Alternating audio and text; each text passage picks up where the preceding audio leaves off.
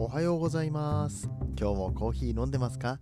コーヒー沼で泥遊びヒマラヤキャスターの翔平です。こんにちは。こんばんはの時間に聞いてくれているあなたもいかがお過ごしでしょうか？この番組はコーヒーは楽しいそして時には人生の役に立つというテーマのもとお送りする毎日10分から15分くらいのコーヒー雑談バラエティラジオとなっております。皆さんの今日のコーヒーがいつもよりちょっと美味しく感じてもらえたら嬉しいです。本日は3月の23日火曜日となっております。えー、っと眠いです。めっちゃくちゃ眠いあの前日の22日の夜に、えー、撮っておりますけれどもあまりにも眠くて仮眠を取りました。なんだろうね。あの寝ても寝ても眠いっていうのは何なんでしょうか？疲れてるんでしょうか、まあ、疲れてはいるんだろうけれども春だからなのかなって、うん、花粉症ももちろんあると思うけど春ってやっぱり眠くなるイメージですよね。春眠暁を覚えずみたいな言葉もあることですしこれはまあ春のせいだなってもなんかうんなんとなく思ってはいるんですけれども皆さんはどうですかね？眠くないですか？大丈夫ですか？ね、朝の番組なのにこんな話をするのもなんなんですけれども、まあ、まりにも眠かったので仮眠をとってでもう一回起きて起きてもまだ眠いからまあなんかいろいろお菓子とかボリボリ食べながら作業をしつつ、で最終的に今あのハイボールを飲んでます。よし、ちょっと目を覚まそうと思ってハイボールを飲んでちょっと元気になったっていうね、えー、そんなお話でございます。はい、えー、本日はですね、えー、そろそろ、ヒマラヤさんが今、なんだろう、特集みたいに組んでて、あのイベント的にですね、あなたの卒業が無理っていう話を教えてくださいそのストーリーを教えてくださいっていうキャンペーン的なイベントをやってるんですけれども本当は今日それ撮りたかったんだけどあんまりにも眠いからあのちょっとあのがっつりとこういう話をしようっていう構想はあるんですけれども 眠くてその話できないから他の話にしようと思って何の話しようかなっていろいろ考えてるうちにウイスキーを飲んででウイスキーを飲んで思い出したんですけどそうだバレルエイジドコーヒーの話をまだしていないのではなかろうかということで、えー、今日はバレルエイジドコーヒーって何っていう、えー、そんなお話をしていきたいと思います。この放送は歴史とか世界遺産とかを語るラジオ友沢さんの提供でお送りします。ちなみに今日飲んでいるウイスキーはコーヒーじゃなくてねウイスキーは、えー、ジャック・ダニエルズですね、えー、ちょっと久しぶりに、えー、ちっちゃい瓶ですけれども、え買ってきましてあのもともとね雪見大福にこのジャック・ダニエルズをかけて食べると美味しいっていう話を聞いてやってみたっていう話なんですけどね。いやめちゃめちゃ美味しかったです、うん、ただ結構きついですけどね。あの濃くて。でその時のえー、ジャック・ダニエルズが残っていたのでそれをハイボールにしていただきながら、えー、本日の放送を撮らせていただいております。であのウイスキーとコーヒーって、うん、どういう関係っていう話なんですけれども。まあ普通に嗜好品として似ている部分もあったりだとかね、えー、香りの成分が、え、たくさんあるところから例えば、うん、ウイスキーだったらバニラっぽい香りがあるよとかいう話があるとコーヒーも同様にバニラっぽい香りのコーヒーがあるよってことでね、えー、そういういろんなフレーバーがあるそれをなんだろう感じ取るためのサポートとしてフレーバーホイールっていうものがあるんですけれどもコーヒーにフレーバーホイールがあるのと同じようにウイスキーにもフレーバーホイールっていうのがあるそうです。まあ、これはもともとワインから来てるんですけれどもワインとかねあとは日本酒にもそういったフレーバーホイールがあるっていうことでまあその嗜好品としてですね飲み物の嗜好品としては似てるところが結構あるよねっていう話まあ以前ボイシーパーソナリティのセルジオさんと一緒にクラブハウスでお部屋を建てた時にもそんなようなお話をしておりました。でそんな中でですね、えー、ウイスキーの樽を使ってコーヒー豆を熟成させるバレルエイジドコーヒーっていうものが存在するんですね。でこのバレルエイジドコーヒー結構最近話題でして、まあ、実際どんな感じのものなのかっていうお話をしていきたいなと思ったんですけれども、えー、そのバレルエイジドコーヒーっていうのはこのバレル樽ですね。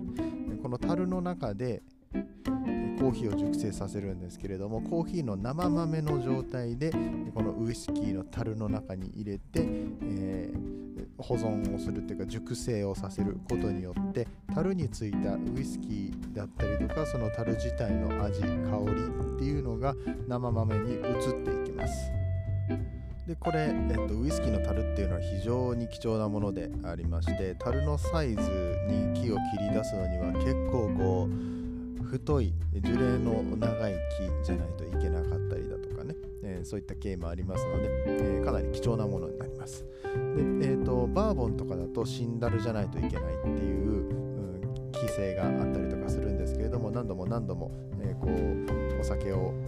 入れてウイスキーを入れて、えー、まあ、バーボン以外でしたらね他のスコッチウイスキーだったりとかあの2回目3回目の樽を使って熟成されたりとかもすることはあるんですけれどもこの貴重な樽を使って生豆を貯蔵する。でそうすることによってウイスキーの独特の甘い香りだったりとかお酒の何て言ったらいいんだろうエステリーとかいう言葉使うんでしょうかね。僕はちょっとウイスキーの、えー、センサリーについてはそんなにないので何とも えと間違ったこと言ったらいけないなと思って ちょっとビビりながらウイスキーの話してますけど、うん、まあでもそういうウイスキーの独特の香りとか味っていうものが移る。さらにはコーヒーのもともと持っている味わいっていうのが相乗効果としてなされますから、えー、かなり複雑味があって美味しい味わいになっていくって感じですね。でこの使用するウイスキー樽っていうのは何でもいいわけではなくてやっぱりどんな風味のウイスキーなのかスコッチウイスキーとかバーボンとかブレンデッドウイスキーとかまいろいろあるんですけれども、えー、そういった、えー、コーヒーのコーヒーじゃないやウイスキーの香りがコーヒーに、えー、着工される、わけですから、あのどんな香りをつけたいかによってその樽を手に入れるルートとかもきっと変わってくるんじゃないかなと思います。ちょっとね、えバレルエイジドコーヒーを作ってるところっていうのはまだまだそんなに多くないのであのそれの技術だったりとかどういう理由でその樽を、え選んでいるのかみたいな話まではちょっと僕も行き着いてないんですけれどももしね、機会あったら聞いてみたいなって思ってます、えー、そしてこの生豆の方ですね。コーヒーの豆の方バレルエイジドどんなコーヒー豆でもとりあえず樽の中に突っ込んどいたらいいかって言ったらやっぱりそれもそういうわけじゃなくてウイスキーの香りと相性のいいコーヒーっていうのを厳選して、えー、バレルエイジドする、えー、そして、えー、それを引き出すための焙煎っていうのも必要になってきます。今日参考にさせてもらっている記事はサルタヒココーヒーさんのバレルエイジドコーヒーについての記事なんですけれどもそこによるとですね、えー、サルタヒコさんはイルガチェフェエチオピアのコーヒーをですね使っておられるそうです。コンガ地区ナチュラルプロセスのバレルエイジドコーヒーというのがアマレットのようなふんわりと広がる杏仁の香りドラゴンフルーツやマスカットアプリコットを思わせる爽やかで優しい甘みをお楽しみいただけます中入りのコーヒーそして芳醇なワインやカシスの味わいダークチョコレートのような大人な甘さキレのあるウイスキーフィニッシュをお楽しみいただけます。深いの2種類をご用意しておりますということで、えっと、やっぱりこれ焙煎によって出てくる味とかもかなり変わってくる。でもね普通にこのエチオピアイルガチェフェのナチュラルのコーヒーで言うと杏仁の香りとかドラゴンフルーツマスカットってあんまりそこの土地の特徴ではないからやっぱり樽の味っていうのがかなりついてるんじゃないかなと思いますね。このバレルエイジドコーヒー調べればもちろん何件か出てくるかとは思うんですけれどもなかなかたくさん、え、いろんなところで扱ってるわけでもなかったりとかします。ただスターバックスの、え、リザーブロースタリーですね。こちらに行っていただきますとこのバレルエイジドコーヒーが楽しめるということです。スターバックスさんの商品に関してはそのウイスキーの香りが感じられるシロップとかも一緒に使われたりとかしてえまたそのコーヒー単体とは違った味わいのカクテルだったりとかラテだったりとかも飲むことができるという話を聞いております。そしてこのバレルエイジドコーヒーのお話、え実はウイスキーだけではございません、え、最近僕もちょっといただいて飲ませていただいたんですけれどもラム酒を保管していた。ラム酒をつけていた樽を使った。ラムのバレルエイジドコーヒーっていうものがあります、まあ、ラム酒ですよね。このラム酒の香りとか、えーと、それが樽に残っていく、まあ、樽の方がねラム酒を吸いますからウイスキーの場合も樽がウイスキーを吸いますからそのちょっとイスキーの独特の香りプラス樽の木の香りっていうのが出てくるんですけれども僕がいただいたのは、えー、神奈川県にあります月小屋さんの、えー、コロンビアバレルエイジドラムえー、朝入りの方ですかね、ラ・プリマベラ農園で、えー、取られたコーヒー豆を、えー、ラムのオークダルにつけて3ヶ月間熟成したものですね、えこちらを焼いていただいた、え商品いただきまして飲ませていただきましたけれどもまあすごいんですよ。フレーバーが大爆発って言うのかな。なんか表現が難しいんですけども,、まあ、あまりにも複雑であまりにも普通のコーヒーと違うから表現非常に難しいんですけれども、えー、これ月子屋さんのサイトで現在も売られております。数が少ないのでもし気になる方は早めにお試しいただきたいなと思うんですけれどもこのウェブサイトによるとラム酒の香りがやっぱりついてます。えー、あとは年代物の梅酒の香りだったりとかシェリー酒のような香り。強烈なユニークなコーヒーですって書かれてていやまさしく強烈でユニークっていう部分は本当に共感できて。まあ、うちで入れた時ももうお湯を注ぐ前からすごい香りを放ってて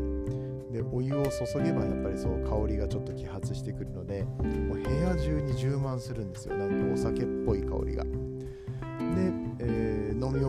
た飲んだ時ももちろんすごいいいんですけど飲み終わった後、えー、この飲み終わった後というか入れ終わった後ですねコーヒーのカス置いとくともうそこからずっと香りが出続けててあの芳香剤になるんじゃないかぐらい、えー、出続けてて。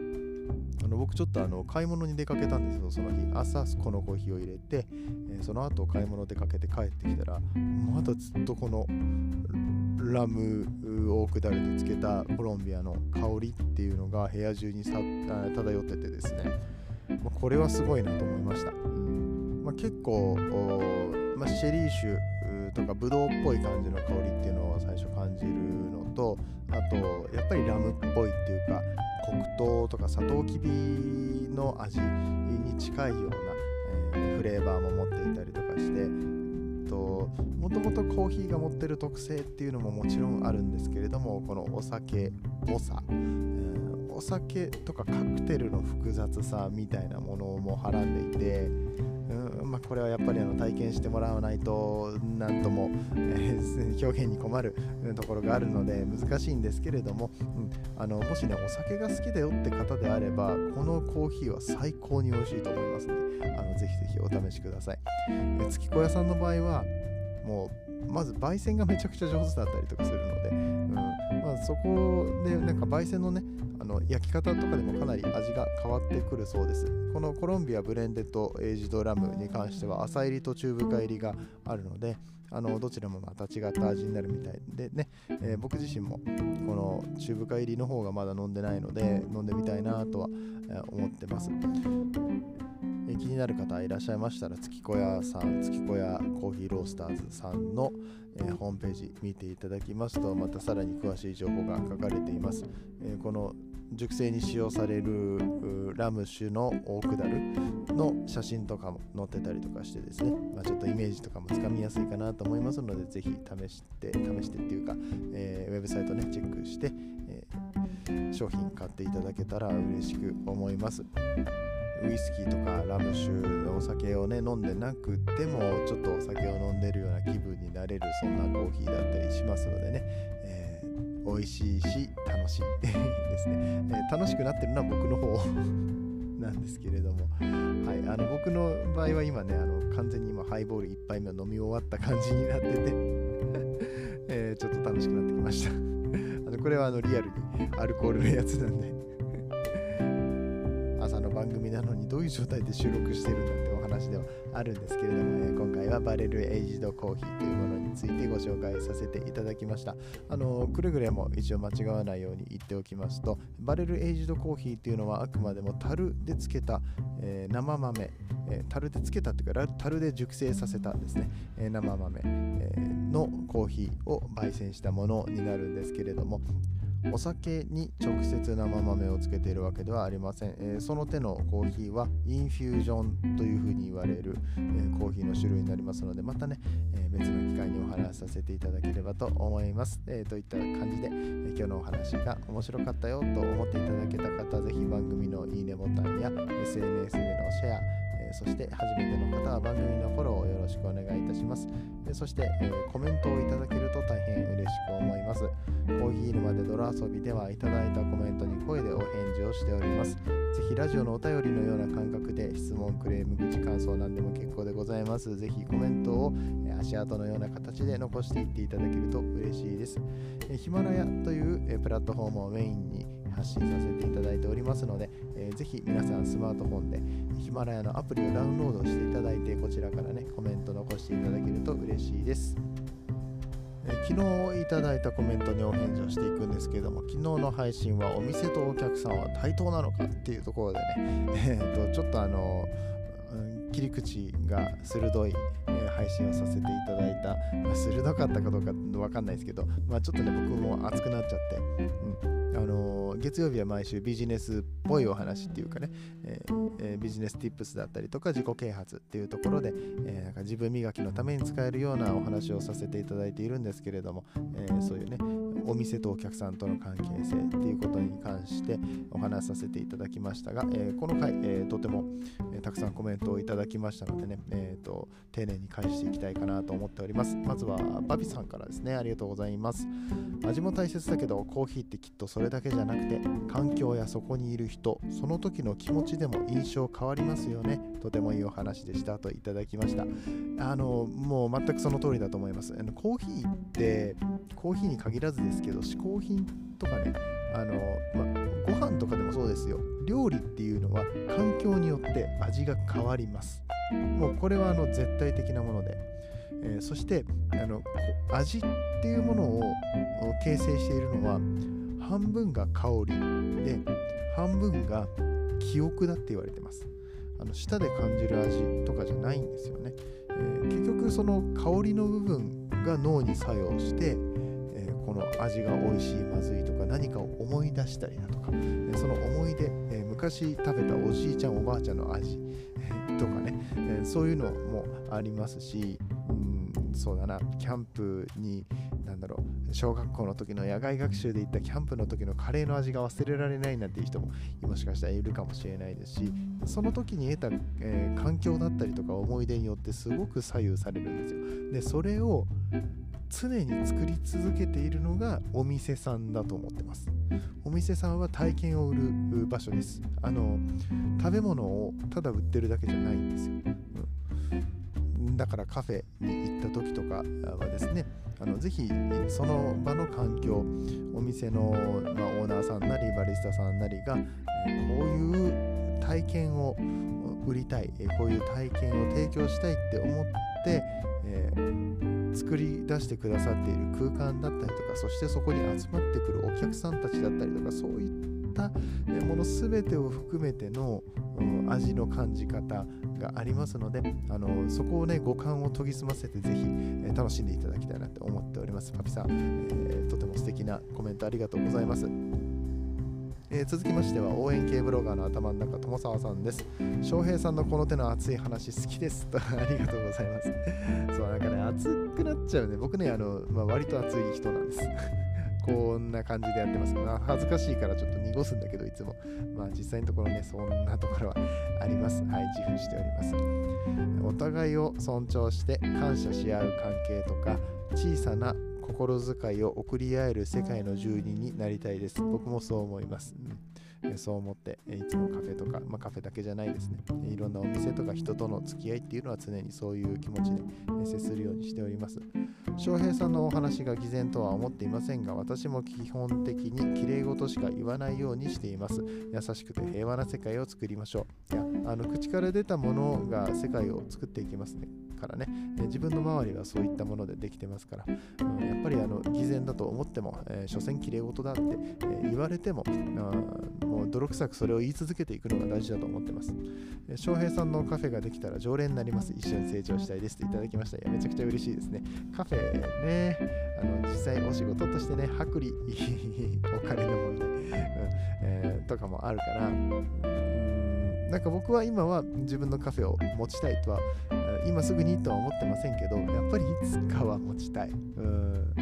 あの自分の活動を広めていくための旗艦店フラッグシップショップでもいいので、えー、なんかね自分のプロデュースするお店だったりとか、えー、一緒に、え、やってくれる人を探して、うん、皆さんに何だろう僕が伝えたいものを体験として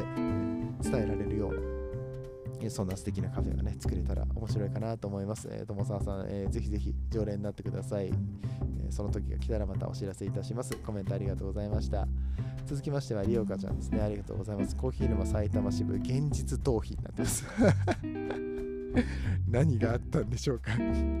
現実から逃げているりょうかちゃんがいますけれども、えー、そんなりょうかちゃんのコメントは、え、そこに居合わせたおみみな、えー、そこに居合わせた皆さんが幸せな気持ちになれる時間を過ごせるのってやっぱり素敵なことで、そうやってやっぱり一人一人のささやかな心遣いだと思ってます。本当間違いない。うん、あの愛されるお店ってもう本当にあのお客さん一人一人に愛されててでその一人一人の気遣いっていうのがしみるっていうかちょっとね関西なんかは特にねそのお客さん同士のつながりが深くてそこのお店をちゃんと盛り上げていこうっていう感じがねいつも感じられて僕は大好きですねそういうところ。はい、えー、続きます。私たちだけでなくやっぱり送り手側のお店の方にももちろん喜んでいてもらいたいなって思うからやっぱり感謝の気持ちを忘れてはいけないなって思います。本当その通りです。いつもありがとうの気持ちを持って伝えて丁寧に入れていただいたコーヒーを受け取りたいと思っています。ということでそういう気持ちは絶対に伝わってます、うん、あのそこの店員さんレジの人かもしれませんし、えー、テーブルにコーヒーを運んできてくれた人かもしれませんしそれを遠くで眺めている別のお客さんかもしれませんけどその姿勢は必ずお客さんに伝わってるのであの絶対無駄になってませんし、えー、それがカフェのためになってますから、うん、その感謝の気持ちを忘れずにっていうのは僕も本当にあの思いますしあの今後もそうしていきたいと思っております。でそれをしている人っていうのはやっぱり素敵ですあの店員さんだけじゃなくて周りで見てるお客さんいやもしかしたらそういうことは全然気にかけてないお客さんもいるかもしれないけどちょっとでもそこに関心があるっていうかあのポジティブな見方をできるお客さんっていう人がそこにいれば絶対それは見てます。見てるし素敵な人だなっていうふうに思われてると思います。ぜひねその連鎖をあの途絶えることなく続けていきたいと思いますので、えー、りょうかちゃんも一緒に、えー、ね 一緒にっていうかあの同じカフェに行ってるわけじゃないですけれども、えー、いろんな場所でねそれを広めていってほしいなと。はい。だって僕の気持ちをね代弁してくれるコーヒー沼埼玉支部のりおかちゃんですからね。あのぜひぜひ、えー、続けていっていただけたらと思います。コメントありがとうございました、続きましては K さんですお店に行くときはどの店であれ感謝しながらいただきます。あの素晴らしいですね。なぜならお店を持っているなり、えー、いるなら作られているので感謝します。あ作っていただいているのでっていうことですね。うんまあ、それも本当にそうですよね。だから顔を見るためにお店に行って美味しい一杯、美味しいデザートをいただけます。その時だけ、その時の時間をいつもありがとうって思ってます。一期一会ってやつですね。いやもうあのその言葉好きなんですよ、僕。一期一会って本当いい言葉ですよね。うん、あのその場でしかないんですよ。同じ店に何回通おうとも、その時の体験はその1回限り、えー、だったりとかするのでね、それを大切に感謝しながら飲んでいきたいと思います。続きます。いつもありがとうございますって言ってこれるのは楽しいです。うん、あのその言葉をねお客さんお客さんじゃないやお店の人に、ね、伝えるっていうのもねまたこのこちらが与える側の気持ちになるっていうかギバーになれるっていうところでいいですよね、コーヒー屋さんはお店の他のお客さんのことも見たりしますよ。お客さんだけでお客さんだけどその人にとって1回だけかもしれないし僕は何回も来れるってちょっと気遣いって思います。あ自分は何回も来てるけれどもそのお客さんもしかしてねその時1回だけの体験かもしれなかったりするよね、うん、あのそういう人たちがまたぜひもう1回来ていただけるようになんだろう常連のお客さんとしてね先輩として、うん、あの、その人がいい体験をできるような気遣いをお客さんなりに気遣うってもうそあのね K さんみたいなお客さんが来てるお店っていうのは幸せですよ、そんなお客さんばっかりだったらいいのにはばっかりだったらいいのにっていう方が適切かどうかわからないですけどそういう気持ちを持ってみんながそのカフェを利用することができたらもう本当に平和。そのお店は平和だし、なんだろう、その体験をするためにやっぱり人がもっと集まってくると思うんですよね。さすが K さんといったところだと思いますけれどもね、えー、K さんみたいなお客さんが増えるといいなと思いますし、あのぜひとも、え今後も続けていっていただきたいと思います。K さんコメントありがとうございます。最後にコメントをくれたのはプラネタリウムのココアちゃんです。ありがとうございます。故障テンション下がりますよねそれでもいつも通り素敵なお話を提供してくださりありがとうございますということでマジでねほんとあの昨日ちょっとあの機材トラブルで、えー、2回収録したんですね1回目が消えてしまって、えー、再収録って形をとったんですけれどもやっぱりね聞き返して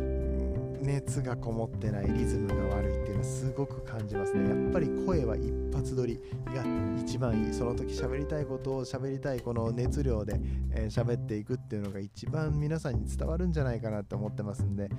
うん。まあ、あのそれでもあのある程度伝わったのかなと今回、え、皆さんのコメントをいただいて気づいておりますけれどあのね今後も、え、ちょっと頑張って話していきたいかなと思ってますので、えー、引き続き応援よろしくお願いします。えー、ココアちゃん続きます。翔平お兄さんのあっと卒業無理のエピソードが聞けるこ聞ける日のことも楽しみにしていますと。えー、っと、明日です。明日が最終回でしょ。最終回ってなんだ？えー、っと、もうなんか、ちょっと気持ちよくなっちゃってきてるかな。うん、えっと、そのヒマラヤさんのアット卒業無理の投稿の期限が明日になってますので、明日は確実にその、えー、僕の、えー、卒業ができないこと、えー、っていうお話をね、していきたいと思います。はい、予告です。明日は、えー、翔平の卒業できないことのお話をしていきたいかなと思っております。えー、ちょっとね、もうちゃんと準備をしておりますので、また明日しっかりお話しさせていただきたいと思いますので、こう、動きたいと。いうところで、えー、本日のところは終わっていきたいかなと思います。ココアちゃんコメントありがとうございました。さあ火曜日です、えー、今日もまた一日頑張っていきたいかなと思いますけれども、えー、一件だけ告知ですね。本日の夜21時30分からクラブハウスでルームを開きます。コーヒーかけるまる研究会の、えー、コーヒーかけるライフスタイルっていうお話でいろんな分野の方をお招きして、えそれぞれのコーヒーと生活、えー、というところでですねどんな風にコーヒー、え、あなたの生活の中でのコーヒーの位置づけだったりだとか、えー、どういう使い方をしてるよとかどういう飲み方をしてるよってお話を聞けたらなと思って、えゲストね数名呼んでいるのと、え皆さんからも、えもしかしたらね、参加者の方も手を挙げていただいてお話しいただける時間も取れるのかなと思ってますのでぜひぜひ遊びに来てください。ということで、クラブハウスでは今日の夜ですね、えー、そしてヒマラヤ、えー、ポッドキャストでは明日の朝、皆さんとお会いしたいと思います。今日も元気にいってらっしゃい。次はどの声とつながりますか？引き続きヒマラヤでお楽しみください。